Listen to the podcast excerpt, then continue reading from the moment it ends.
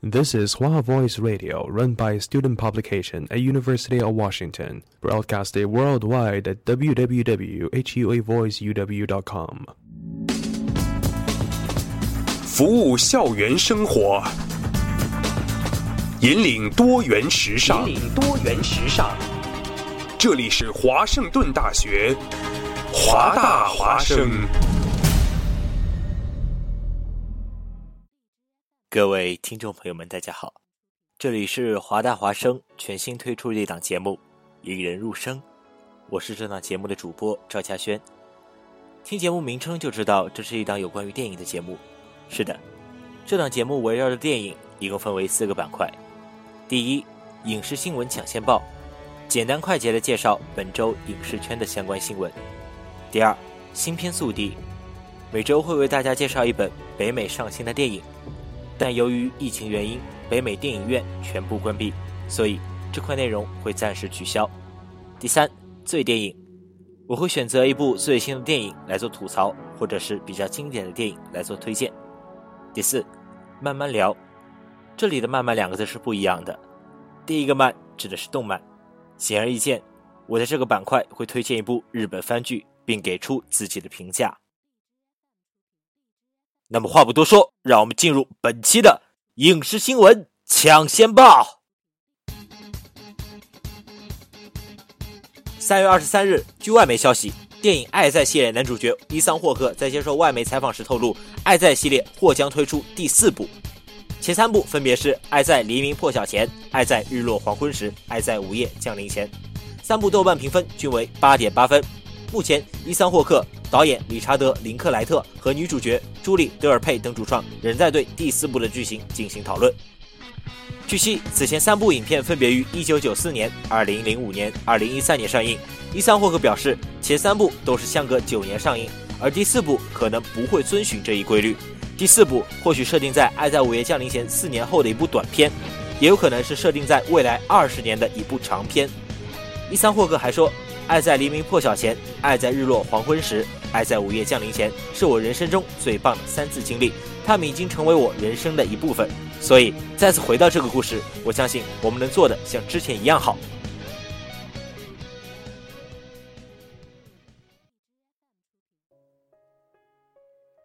接下来，让我们一起走进本期的最电影。《无问西东》是由李芳芳自编自导，章子怡、黄晓明。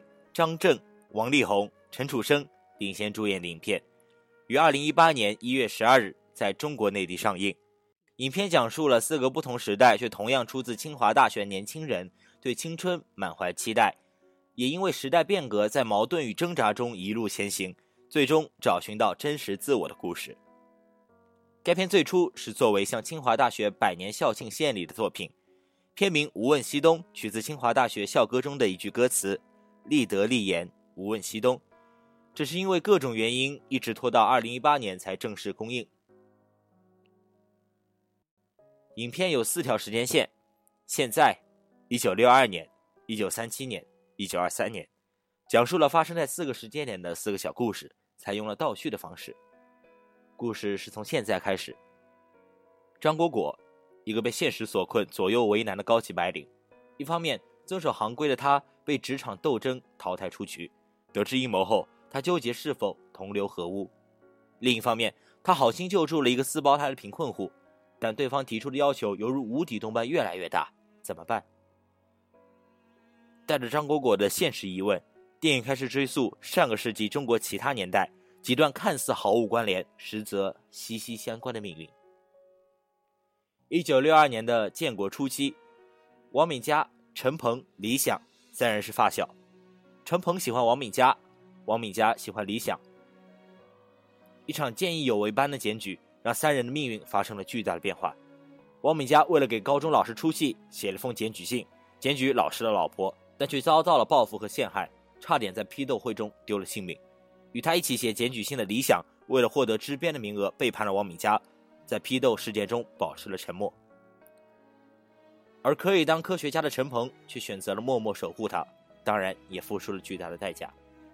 然后，再倒退回来的是一九三七年，抗战时期，主角沈光耀用现在的话说是富二代，颜值很高，还是学霸，琴棋书画、修车武术样样精通。在抗战时期，家人希望他独善其身，他却矛盾于忠孝不能两全。最终，国难现状还是令他投笔从戎，加入了飞虎队。最后是一九二三年，民国时期，青年学子吴玲兰在选择学科的道路上迷失了方向，明明文科都满分，却因为别人说最好的学生都读实科，也就是理科，而选了自己并不喜欢的理科。时任清华校长梅贻琦点拨他，让他追求真实。到现在为止，我想大家可能会觉得四个小故事似乎是独立的存在，没有什么关系。那么，让我们来看一张人物关系表。四个故事中，吴玲兰是沈光耀的老师。沈光耀做飞行员的时候，空投食物救助了少年时的陈鹏。而第三个故事中的李想，以为王敏佳死后幡然醒悟，把自己的生命传给了张果果的父母。而现在的张果果从父母那里感知到了陈鹏传递过来的精神，在尔虞我诈的商业斗争中，决定用自己真实的内心去面对，挽救了四胞胎的生命。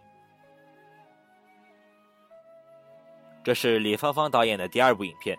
作为一个女性导演，在处理情感方面是毋庸置疑的细腻，且在多处故事细节的处理上主打感性的力量，结合国情和时代背景，结合传统和多元文化，结合人性和学术思考，赢得了大部分，尤其是女性观众的认可。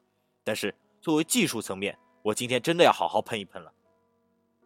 在看电影前，我看了相关的各种介绍，所以从内容层面。结合我的预习，看懂是没有困难的。但看完电影，我发现几个故事之间的联系特别生硬，故事线的穿插缺乏过渡。虽然说小众的更显高级，看不懂的才是不明觉厉，但总感觉导演在多线性叙事结构中的表现略显生涩，似乎想要用所谓的交叉蒙太奇的手法串联剧情，可转场又太过牵强和生硬，缺乏流畅性。好吧，啊，我其实讲的有点委婉和客气了。直接的说法是，剪辑真的有点差。好的观影感受和影片的调度剪辑是分不开的，而《无问西东》显然在这方面的经验不足，影片的剪辑把基本的观影情绪都给打断了，更别提依靠剪辑和调度去沉淀精神了。比如章子怡和黄晓明在清华校园狂奔的那一段，我很耐心的看，然后满怀希望的去等待接下去的走向，可是到最后导演却把镜头切走了，感觉莫名其妙。这样杂乱无章的剪辑手法在电影中出现了很多次，哦，不对，客气了，应该说是无数次。看过电影的观众都知道，经常会出现故事经历各种情感铺垫，好不容易要走进人物内心了，然后转场了，情绪被打断了，然后就跳戏。多线性叙事是把一个故事的情绪累积带进另外一个故事，或者依靠多个故事的细节串联起影片的核心思想，而不是为了炫技，为了故弄玄虚，为了打断观众的情绪。所以。从剪辑上看，这部影片是失败的。有人给出的解释是，二零一二年本来要上映的电影被拖到了二零一八年。时隔六年后，人的想法是会变的。当年投资人和导演的想法和现在想通过电影表达出来的东西不一样，可是又不可能补拍。再加上已经过了清华百年校庆的节点，所以有些内容可能不合时宜，需要剪掉。但是我觉得，你只要拿到市场上来，就要经得起考验，对得起观众。这么多明星的串联，却起到了堆砌的作用，糊弄谁呢？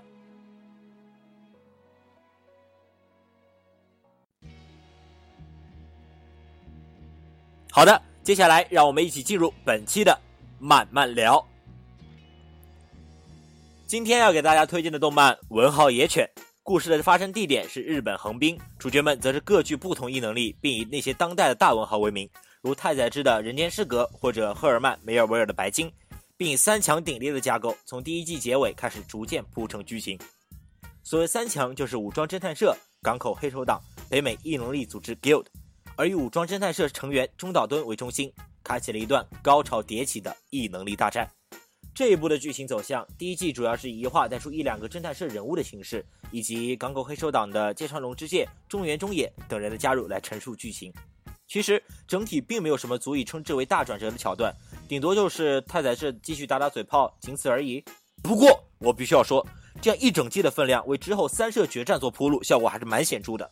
看完了第一季，我几乎认识并且记住了每个曾经出场过的角色，对于人物该描写心境的、该透露背景的，皆一个一个满足了我观看及理解的需求。而我觉得做的最好的段落，莫过于第二季的前四话，也就是太宰治的黑暗时期那一段。不仅让太宰治成为了推动主轴相当重要的角色，也解释了许许多多剧中发生的人际关系及背景描述。为什么曾是港口黑社党的太宰治会决意跳槽侦探社？为何芥川龙之介会如此执着于太宰治这位前任上司？他可以说是整部《文豪野犬》的核心价值所在。至于第二季本身，副标题下的三社鼎立实在明确不过了。三个异能异组织之间的相互合作、背叛、爱恨情仇，都在这八话的篇幅中体现了出来。此外，这部作品我最爱的一点就是它没有所谓的绝对反派，虽然这也代表了可能没有足够坏的反派，不过可以看到黑与白的联合战线，这一点还是很让人振奋的。总而言之，《我好野犬》真的是一部很棒的作品。虽然一路上都是打打杀杀，但就是因为人家骨头社用全二 D 把动作戏做得如此精湛，并善用轴心角色推动整体剧情。又时不时穿插幽默的演绎和搞笑的互动，我才说它是一部好的作品。至于其中有什么样的暗喻和意义，这就是我们接下来要来讨论的。人为救赎而生，迎来死亡之际便会理解。这是黑暗时代段落中项目数时在书的最后写了一句话。在这部作品中，除了正义与邪恶的演绎之外，最大的意义就是角色自我的相互的救赎。如织田作之于太宰，中岛敦之于镜花，菜仔之于芥川。这不仅仅让角色之间的互动更加有趣深刻，也同时是最最重要的中心观念。不过，既然文字的力量能带给读者所谓的救赎，那代表着书本的一个个经典著名的文豪们，不就是为了救赎而生的吗？黑暗时代这个篇章能让我如此印象深刻的原因，不只是上面所说的有关于救赎的部分，而是杀人与救人之间理想的挣扎。之前做为何身为一名港口黑手党成员，明明单枪匹马就可以摧毁整个集团，却不执意杀人？因为他知道写小说就是领悟生与死，一旦他杀了人，便无法成为他想成为的小说家。这一份小小的理想，成就了他心中的善。身为杀手却不杀生，将杀人之事交给太宰，这就是他对自己的所做的救赎。而这份理想影响了太宰。既然正与恶对你来说没有区别的话，那就去做救人的一方吧，这样还显得比较棒一点。之前做救赎了太宰，将其拉出了港口黑手党的黑暗面，连带影响了整个剧情，甚至可以说有了之前做的出场，才有了第二季的发展。而救赎在这个故事中是一个接一个，犹如机关枪般的存在。当中岛敦即将饿死在街头，是太宰治拉他进入了侦探社；当镜花成为了只会听从命令的冷酷刺客，是中岛敦引领他看见了光明。当最后。芥川龙之介的罗生门、中岛敦的虎和最后的大亨菲茨杰拉德三个角色的相互救赎，一个痛苦，一个迷惘，一个不择手段只为家人。敦和芥川的合体技贯穿了菲茨杰拉德那暴力又令人同情的梦想。双方各自得到了不同的救赎，得到了更多的成长，成为了更强大的存在。文豪野犬这个标题真的非常好，文豪代表了来自各个时代、出自不同文化背景的异能力者。野犬象征了放荡不羁却又决意强烈的异能力者，如野犬般不顾一切向前突进。文豪如野犬，野犬如文豪。对于生在同一个时代、愚蠢又莽撞的我们，还有什么比文豪野犬更适合形容的呢？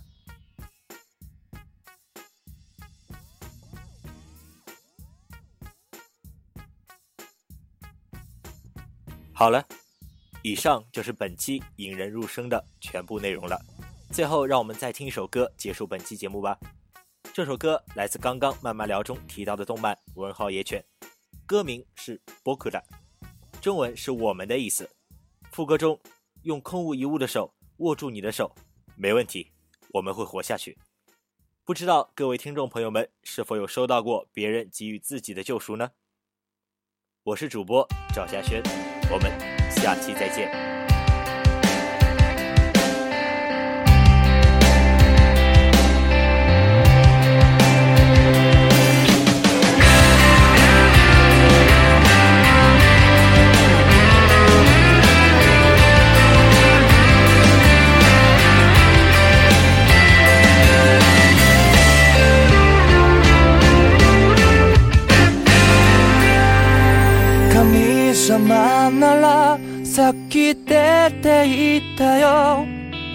願い祈りはきっと届かないから。もうやめにしよう。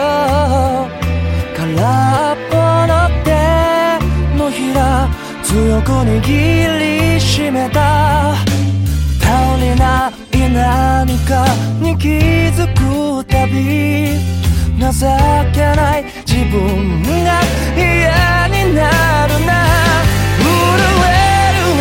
動いて息を吸い込んで心が知ってる進むべき道へ戦え僕ら今顔を上げて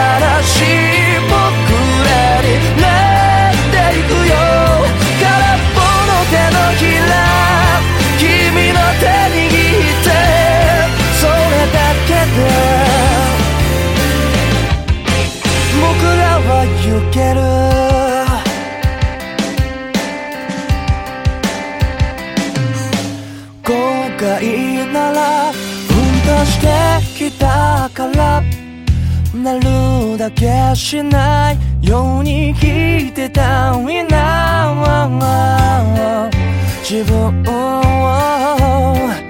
騙すのはもうやめにするよ相変わらずの日々に隠れた悲しみ嘆きもなくならないなら一緒に越えてゆこう一人じゃないならそれだけで高く飛んでる気がしてる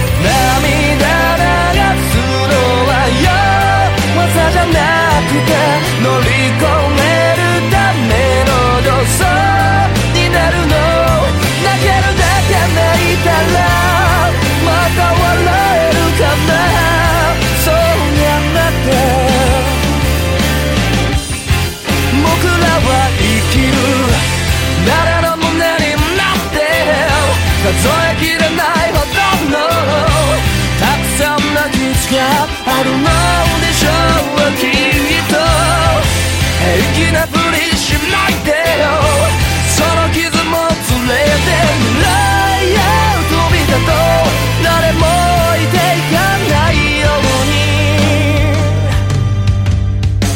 戦え僕ら今顔を上げて新しい僕らにな。ってゆくよ。空っぽの手のひら。手握って心が知